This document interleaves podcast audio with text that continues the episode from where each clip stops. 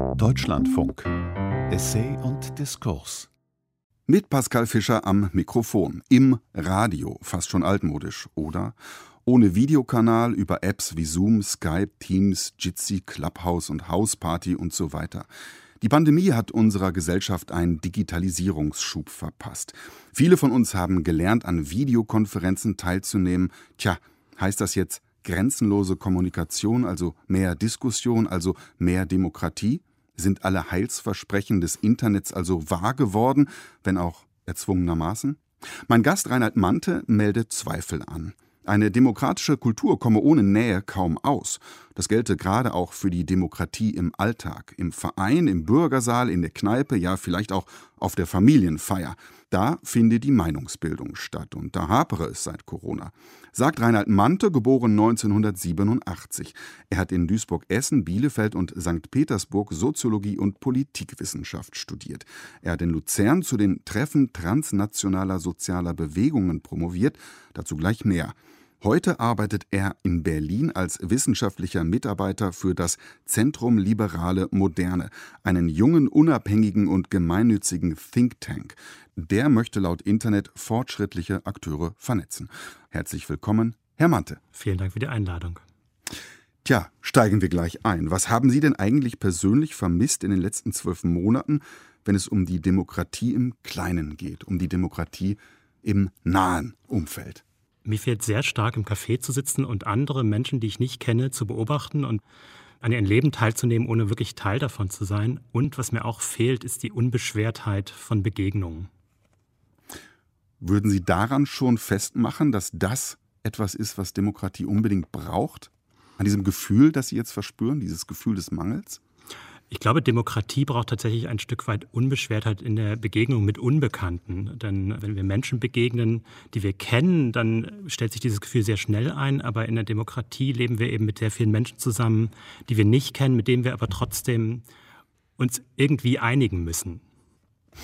Lassen Sie uns einsteigen in Ihre Forschung, die Sie unternommen haben. Sie haben ja untersucht, wie Demokratie konkret funktioniert. Alles publiziert im Transkriptverlag. Warum treffen sich soziale Bewegungen, heißt Ihr Buch. Und natürlich geht es auch darum, wie sich diese sozialen Bewegungen treffen. Sie waren auf dem Weltsozialforum in Tunis und in Montreal, auch an einer Attac-Sommeruni, alles natürlich vor Corona.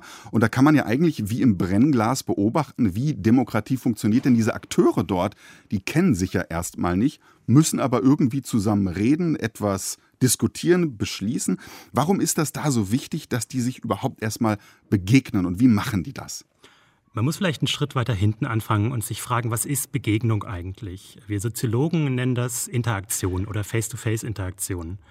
Und Soziologen sagen, dass Interaktion sich eben unterscheidet von anderen Sozialformen, beispielsweise von digitaler Kommunikation, die wir jetzt fast alltäglich erleben, aber auch von Organisationen. Und die Interaktion hat für uns Soziologen eine Eigenrealität. Sie entwickelt eine Eigendynamik. Man kann nicht sagen, was kommt aus dem Treffen hinaus. Interaktion entsteht, wenn zwei Menschen zusammenkommen in Wahrnehmungsreichweite, in Face-to-Face-Reichweite, sich also gegenseitig wahrnehmen und dann miteinander kommunizieren. Und das hat bestimmte Folgen für die Art, wie man miteinander kommunizieren kann. Denn die Kommunikation findet gleichzeitig statt. Also man sieht einander, man hört einander und das sofort und das sogar noch schneller als bei Videokonferenzen, auch ein bisschen schneller als am Telefon. Es gibt keinerlei technische Verzögerung. Man sitzt im gleichen Raum, also es findet gleich räumlich statt und nimmt mit allen Sinnen gleich sinnlich diese Umgebung wahr. Wenn es beispielsweise donnert, muss man nur einmal kurz hinzeigen auf den Himmel und es ist schon klar, was gemeint ist. Wenn es stinkt, muss man einmal vorm Gesicht wedeln und es ist sofort klar, was man meint. Und dass es gleich räumlich und gleich sinnlich stattfindet, hat auch viele Vorteile, weil man sich viel besser abstimmen kann. Man sieht, ähm, wenn der anderes Gesicht verzieht. Man sieht, wenn jemand nicht aufmerksam ist. Man kann in die Augen gucken und bemerkt, aha, der Mensch nimmt wirklich mit, was ich sage. Man kann auch nicht weglaufen. Man kann nicht so schnell weglaufen. Oder sich wegklicken. genau, oder das Video ausmachen und sonst was nebenbei machen. Und das hat eben bestimmte Folgen dafür, wie bindend die Kommunikationssituation ist. Irving Goffman, ein großer Interaktionssoziologe, spricht davon, dass es einen Arbeitskonsens gibt, wenn man in Interaktion ist. Ich würde sagen, es schafft ein Gefühl der Zusammengehörigkeit. Wir arbeiten hier gemeinsam an dieser Situation und wir müssen alle etwas beitragen. Und das hat auch Folgen für etwas, was für Demokratie wichtig ist, nämlich die Möglichkeit, einander zu vertrauen. Wenn wir einander in die Augen schauen, so würde der Volksmund sagen, ist es einfacher, dem anderen zu vertrauen, weil wir sehen, aha, der schaut mir auch direkt in die Augen und ich kann ihm trauen oder auch nicht trauen. Welche Rolle spielen denn ganz konkret gemeinsame Jutetaschen, die da vielleicht verteilt werden oder sowas? So ganz elementare materielle Dinge, die man vielleicht teilt, über die man auch eine Identität zusammen schaffen kann auf so einem Sozialforum. Die Weltsozialforen sind natürlich sehr spezielle Veranstaltungen in dem Sinne, dass da ähm, Aktivistinnen Aktivisten von sozialen Bewegungen, von größeren Nichtregierungsorganisationen von der ganzen Welt zusammenkommen und die eint eine Sache, nämlich ihr gemeinsames Engagement für eine bessere oder andere Welt.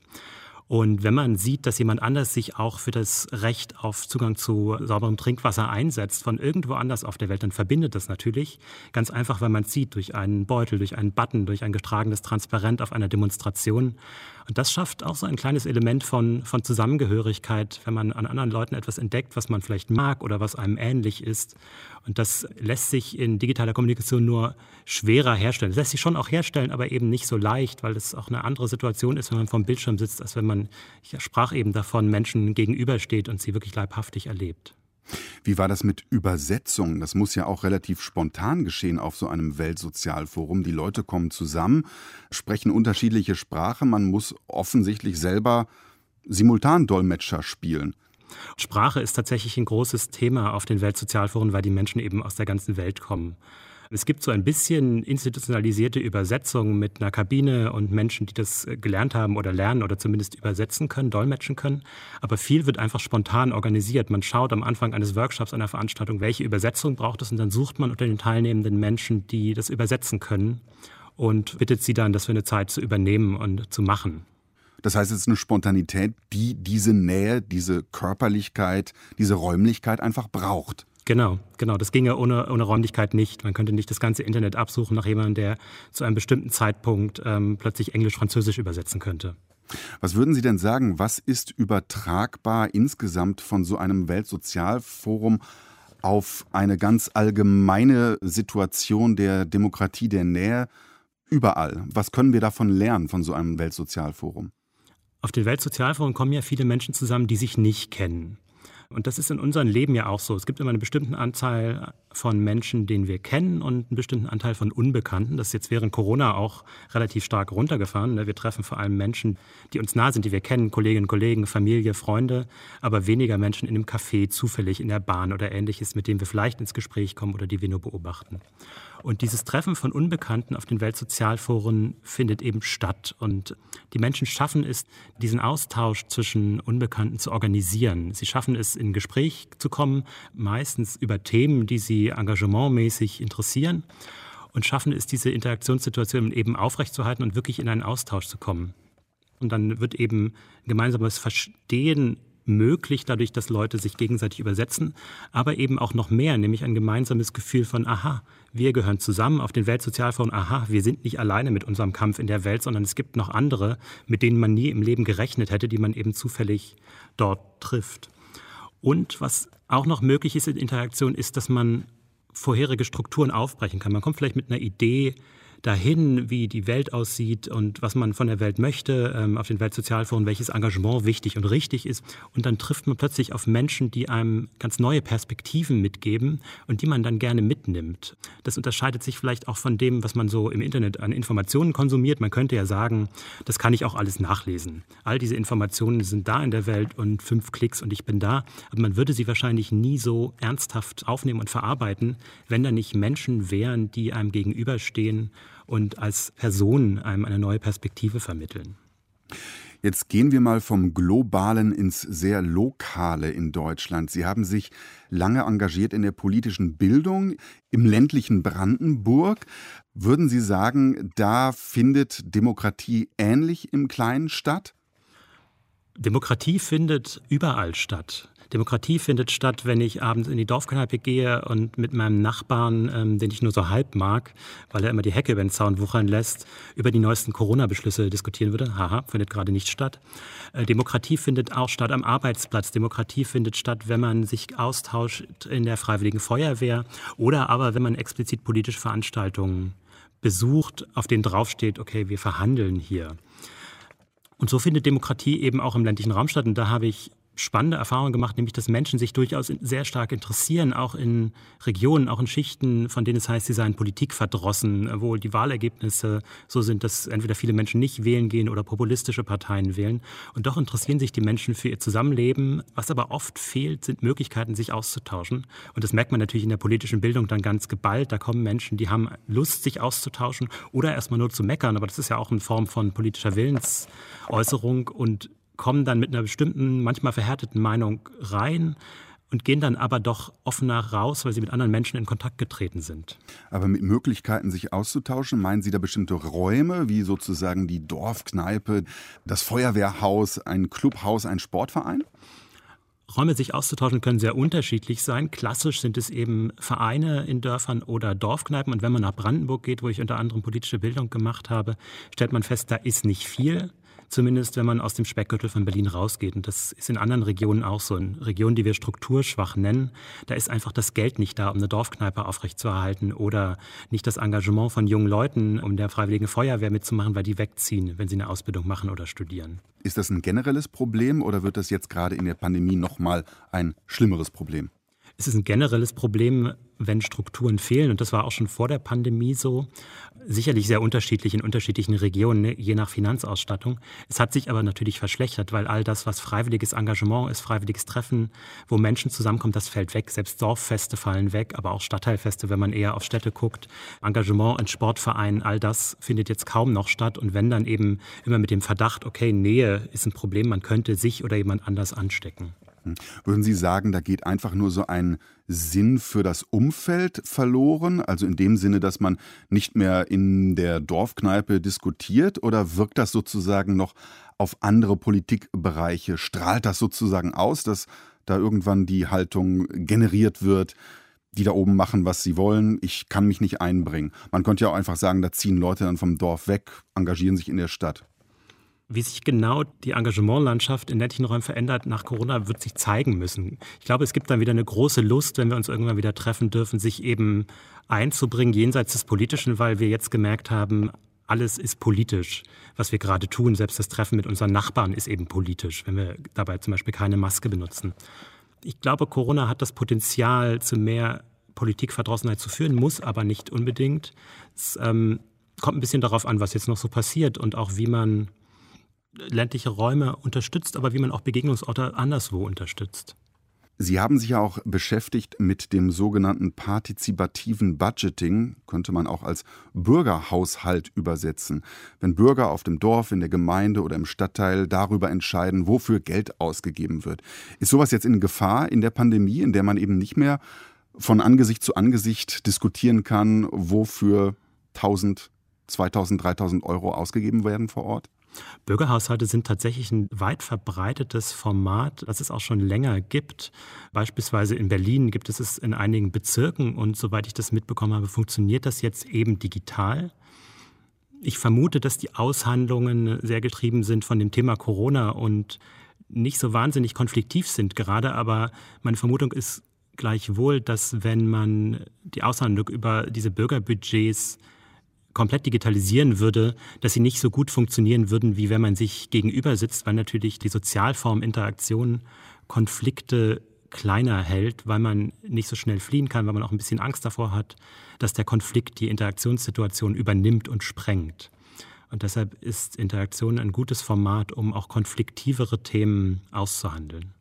Es gibt auch die sogenannten Bürgerräte. Es hat von Deutschland und von der EU ausgehend Experimente zu diesen Bürgerräten gegeben, vor der Pandemie zum Beispiel. Die Idee ist auch da, oben soll ankommen, was die Menschen an der Basis bewegt. Man bildet dann Gesprächskreise, die zum Teil sehr allgemeine Fragen diskutieren, die dann zu Ergebnissen kommen. Also zum Beispiel so Fragen wie, was sind die drängendsten Probleme? Wie lösen wir die? Da ist alles denkbar von Klima bis Rassismus.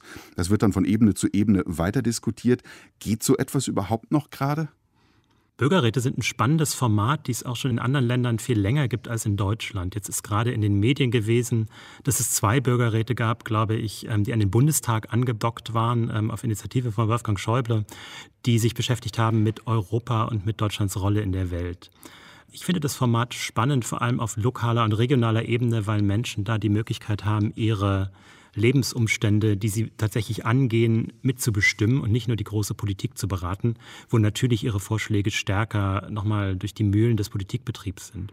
An Bürgerräten ist spannend, dass dort eben auch unbekannte Menschen zusammenkommen und alles zeigt genau das. Menschen kommen mit einer Haltung rein. Ich bin vielleicht neugierig, aber habe doch meine politischen Positionen. Und dann sind da andere, mir Unbekannte und regen mich zum Nachdenken an. Und vielleicht gehe ich am Ende mit einer ein bisschen anderen Position wieder raus. Sagt Reinhard Mante, Sozialwissenschaftler und zu Gast bei Essay und Diskurs im Deutschlandfunk heute. Unser Thema lautet Pandemie, Digitalisierung und Demokratie, Verhandlung und Nähe. Passend übrigens zum Thema der Deutschlandfunk Denkfabrik 2021 auf der Suche nach dem Wir. In Sendungen wie dieser schauen wir in diesem Jahr, was uns alle wie zusammenhält. Und da möchte ich gleich anbinden, Herr Mante, man hat ja das Gefühl, unser Thema, das wir gerade diskutieren hier in dieser Sendung, das fällt in der Corona-Zeit so ein bisschen unter den Tisch. Es geht ja in den Medien gerade eher so um die Ministerpräsidentenkonferenz, um Lockdowns und Verordnungen, die dann durchgepeitscht werden. Die Ebene, die wir ja hier besprechen, kommt eigentlich kaum vor. Warum eigentlich? Die Ebene, die wir besprechen, kommt kaum vor, weil Nähe eben gefährlich ist gerade, weil durch Nähe wird das Virus übertragen, durch Nähe können wir andere und uns selber gefährden. Und deshalb ist der Fokus gerade auch zu Recht, finde ich, auf ähm, der Frage, wie kann man eben diese Pandemie beenden. Gleichwohl ist es wichtig, auch sich jetzt schon Gedanken zu machen, wie kann man Begegnung eben wieder anleiten, wieder fördern. Ich glaube, ähm, in ein paar Wochen oder Monaten, ich hoffe in ein paar Wochen, werden wir uns erstmal wieder daran gewöhnen müssen, einander zu begegnen. Also die Mimik eines Menschen zu sehen jenseits der Maske, Menschen zu riechen, ihnen nahe zu sein und ganz viele Eindrücke mitzunehmen, weil das eben jetzt kaum stattfindet oder wenn dann nur unter sehr pandemisch eingeschränkten Bedingungen. Ist schon seltsam, denn wenn wir jetzt den ganz großen Bogen spannen, hat unsere Demokratie auch gewissermaßen auf dem Marktplatz, auf der Agora angefangen mit Menschen, die sich gesehen haben, die miteinander diskutiert haben. Und ich finde, in der Corona-Pandemie funktioniert sie auch wieder ähnlich. Normalerweise funktioniert unsere relativ alte Demokratie ja mit sehr vielen Routinen. Und jetzt sind es eben Ministerpräsidentenkonferenzen, wo 16 oder vielleicht ein paar mehr Menschen zusammenkommen und entscheiden. Und da zeigen sich auch die Tücken, aber auch die Vorteile von Interaktionen. Vor ein paar Wochen war das Thema Osterruhe ein ganz großes und ähm, wenn es stimmt, was kolportiert wurde, kam diese Idee erst während einer Mammutverhandlung plötzlich auf. Darüber hatte vorher niemand nachgedacht, man kam verhandlungsmäßig nicht mehr weiter, brauchte eine neue Idee und dann kam eben diese Osterruhe, die dann ganz schnell wieder kassiert wurde, weil sie dann doch nicht mehr so gut war. Aber das zeigt, auch solche spontanen Elemente können in Interaktionen aufkommen, die vielleicht nicht aufgekommen wären, wenn man das Ministerien auf dem Dienstweg hätte verhandeln lassen. Das ist sehr interessant, denn was wir hier besprechen, heißt ja eigentlich auch, denke ich zumindest, diese digitalen Heilsversprechen sind eigentlich erstmal nicht wahr geworden. Wenn ich mir anschaue, wie die Leute immer noch hapernde Verbindungen haben, wie Leute immer noch nicht klarkommen mit den Videocalls, die sie machen müssen. Verstehen Sie noch, was an Lösungen wie Liquid Democracy oder Konsul so bestechend klang? Glaubte man eigentlich wirklich, jegliche Abstimmung irgendwann digitalisieren zu können. Liquid Democracy und Consul waren spannende Versuche und die gibt es ja immer noch, nur nicht mehr in der großen Politik. Nämlich Versuche, dass man Demokratie zwischen den Treffen, also Parteitagen, Parteiveranstaltungen Ähnlichem, für alle Menschen zugänglich machen kann. Denn die Hürde, zu Parteiveranstaltungen zu gehen, war und ist nach wie vor hoch. Liquid Democracy hat zumindest bei der Piratenpartei nicht so wahnsinnig gut funktioniert. Ich glaube aus zwei Gründen. Zum einen, weil eben die Sozialform Interaktion unterschätzt wurde in ihrem Potenzial und Menschen dann online aufeinander losgegangen sind, wo es sehr stark um Sachthemen ging. Und zum Zweiten, weil die Piratenpartei wie viele neue Parteien auch ein großes Protestpotenzial von Menschen angezogen hat, die wenig auf Kompromiss aus waren und sich dann auf gut Deutsch online die Köpfe eingehauen haben. Gleichwohl gibt es diese Softwarelösung noch. Ähm, Liquid Democracy selber wird jetzt beispielsweise an Schulen für Projekte eingesetzt und scheint da nach allem, was ich weiß, ganz gut zu funktionieren. Also ich würde diese, diese Lösung nicht ganz abschreiben. Ich würde aber dieses Heilsversprechen, von dem Sie sprachen, nicht kaufen und auch nicht nach der Corona-Pandemie kaufen, obwohl wir jetzt alle drei oder vier Videokonferenzsysteme beherrschen. Denn dieses wir alle ist immer noch sehr eingeschränkt. Also Menschen, die im Berufsleben stehen oder in die Schule gehen, können wahrscheinlich jetzt äh, Videokonferenzen. Auch nicht alle. Es gibt Berufsgruppen, die wir immer als systemrelevant bezeichnet haben, die damit wenig zu tun haben, weil es nicht zu ihrem Arbeitsalltag gehört. Aber Menschen, die älter sind oder Menschen, die bestimmte Beeinträchtigungen haben, können daran natürlich nicht teilnehmen.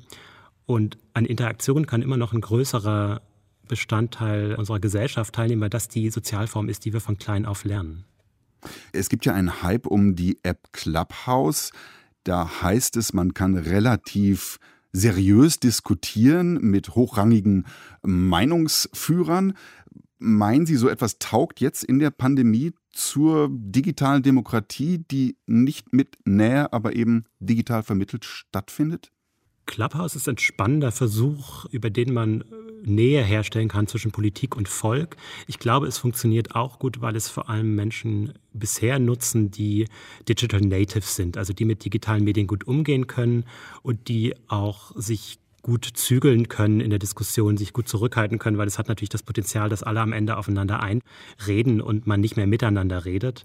Was bei Clubhouse natürlich fehlt, ist, dass man neben den Promis, die da quasi Panel bilden, auch miteinander in, sich in kleine Gespräche vertiefen kann. Das sind so Möglichkeiten, die man in Interaktion ja hat, so ein bisschen flüstern miteinander, sich Blicke zu werfen, sich Zettelchen schreiben wie in der Schule.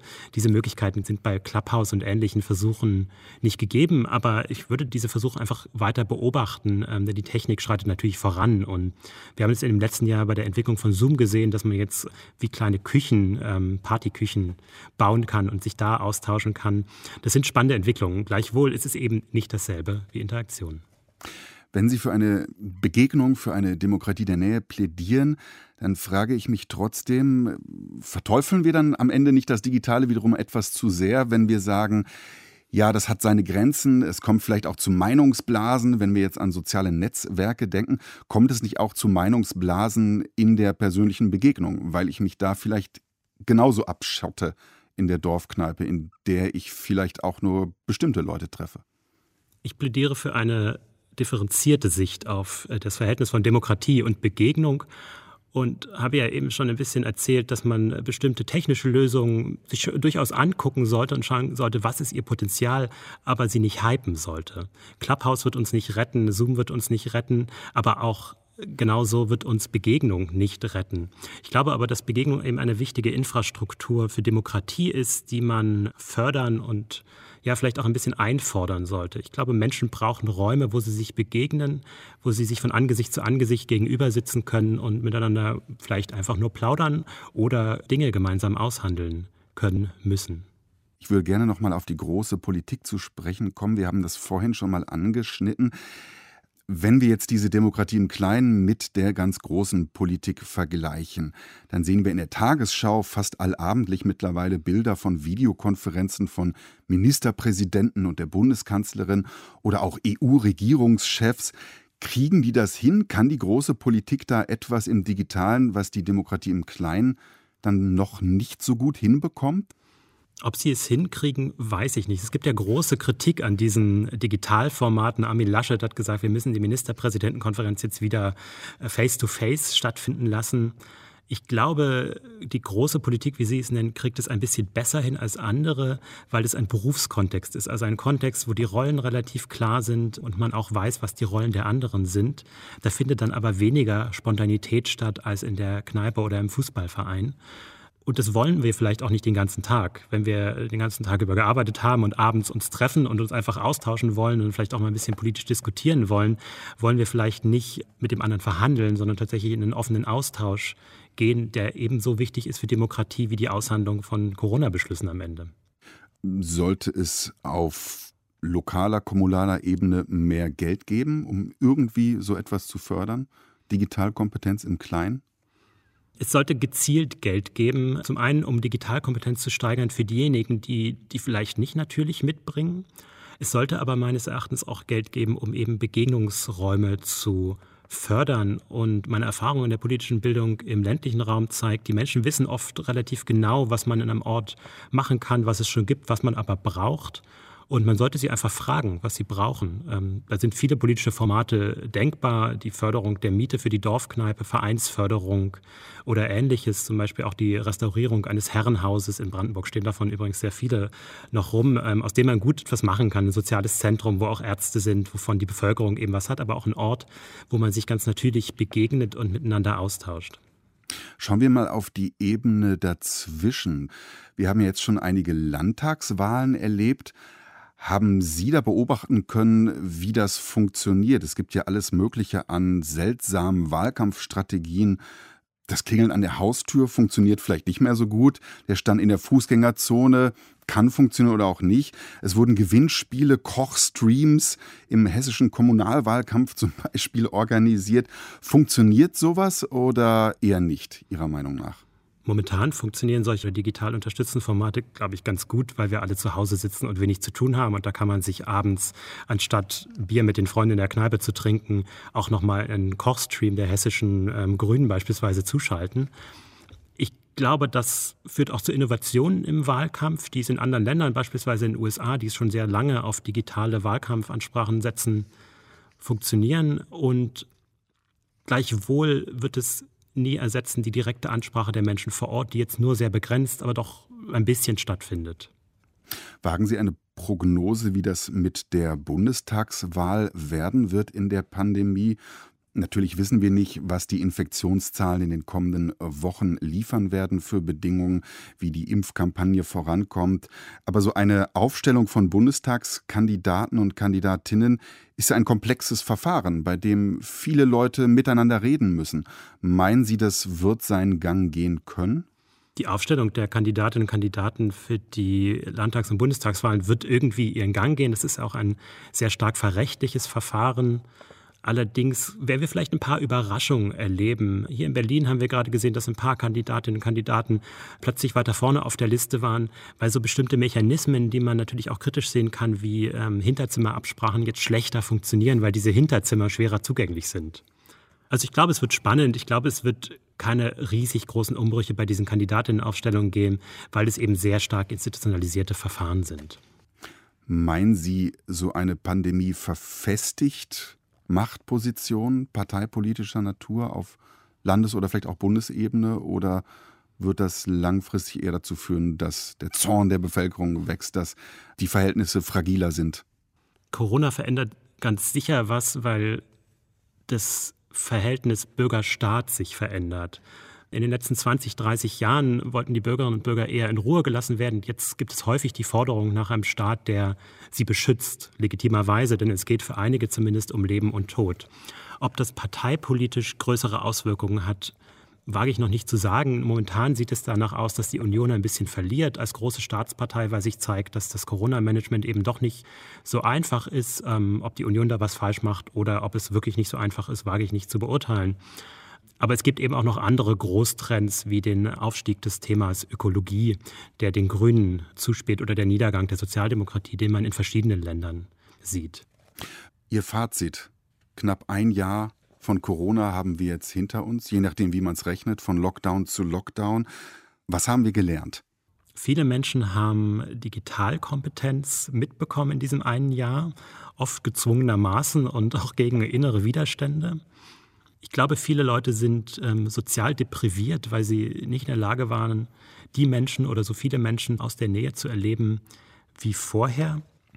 Und ich glaube, wir haben gelernt, dass Politik einen großen Einfluss auf unser Leben haben kann, eben mit jeder neuen Corona-Verordnung, die sehr tief eingreift in unsere Grundrechte, in unser Sein, in unser alltägliches Leben.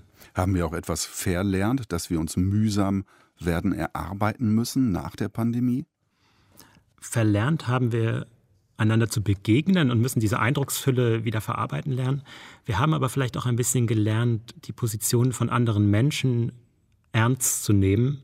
Denn es fällt uns im Digitalen leichter, eine andere Position zu verdammen, als wenn uns die Person gegenüber sitzt. Und dieses Aushalten von Andersartigkeit, von Diversität ist hoffentlich etwas, was ganz schnell wiederkommt in diesem Sommer sagt Reinhard Mante, Sozialwissenschaftler und wissenschaftlicher Mitarbeiter im Berliner Think Tank namens Zentrum Liberale Moderne.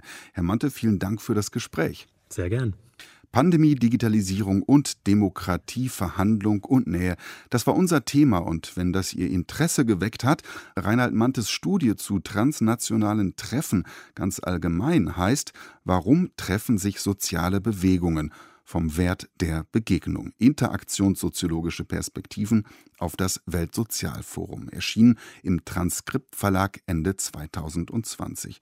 Das war es von Essay und Diskurs im Deutschlandfunk für heute. Am Mikrofon verabschiedet sich Pascal Fischer.